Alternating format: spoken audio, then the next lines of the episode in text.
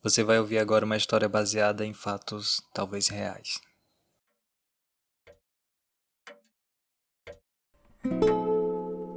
O som do alarme anuncia que já são sete da manhã.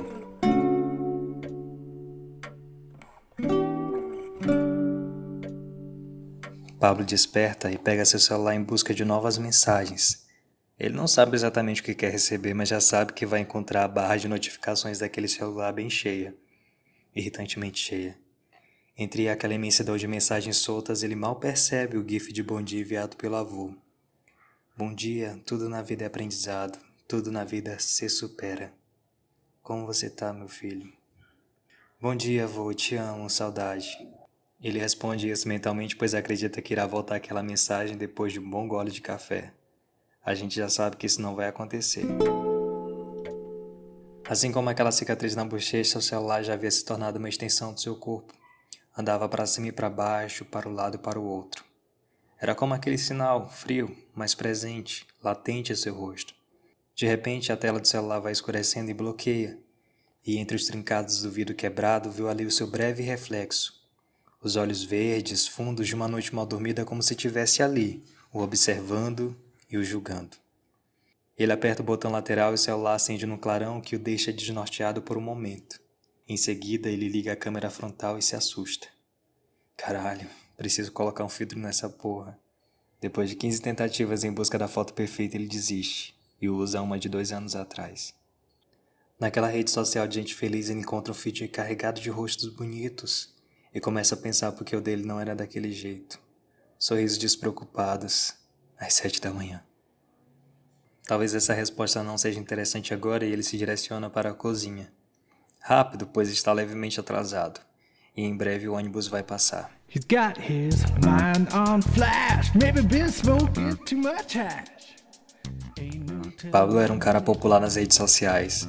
Suas fotos e vídeos viralizavam por aí. Era um cara astuto, que sabia usar o jogo das palavras virtuais quando recebia comentários ou mensagens ou como ele mesmo colocava em suas legendas despretensiosas, o famoso biscoito. Todos queriam ser amigo de Pablo, mas ele só pensava no próximo esporro que iria levar de seu chefe quando visse de novo chegando atrasado naquele serviço desgastante.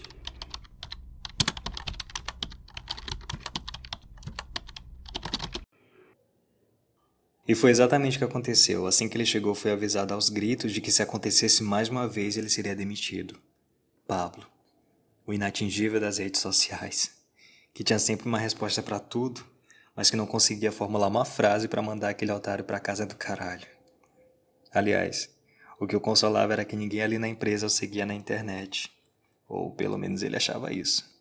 Ali na cadeira diante do computador do escritório, ele se perguntava em que rumo a vida dele estava indo e por que seu personagem destemido não ajudava aqui fora, na vida real onde não há elogio sobre a aparência, onde ninguém se importa com você ou te pergunta por que os seus olhos estavam fundos e perdidos.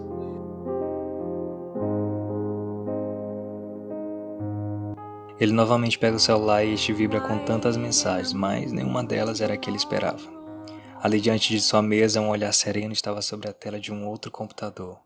O dono daqueles olhos tinha um cabelo escuro e brilhoso, como a noite vista do campo de onde ele morava. Estava tão concentrado, mas não perdia a beleza que filtro nenhum conseguiria alcançar com tanta magnitude e exatidão.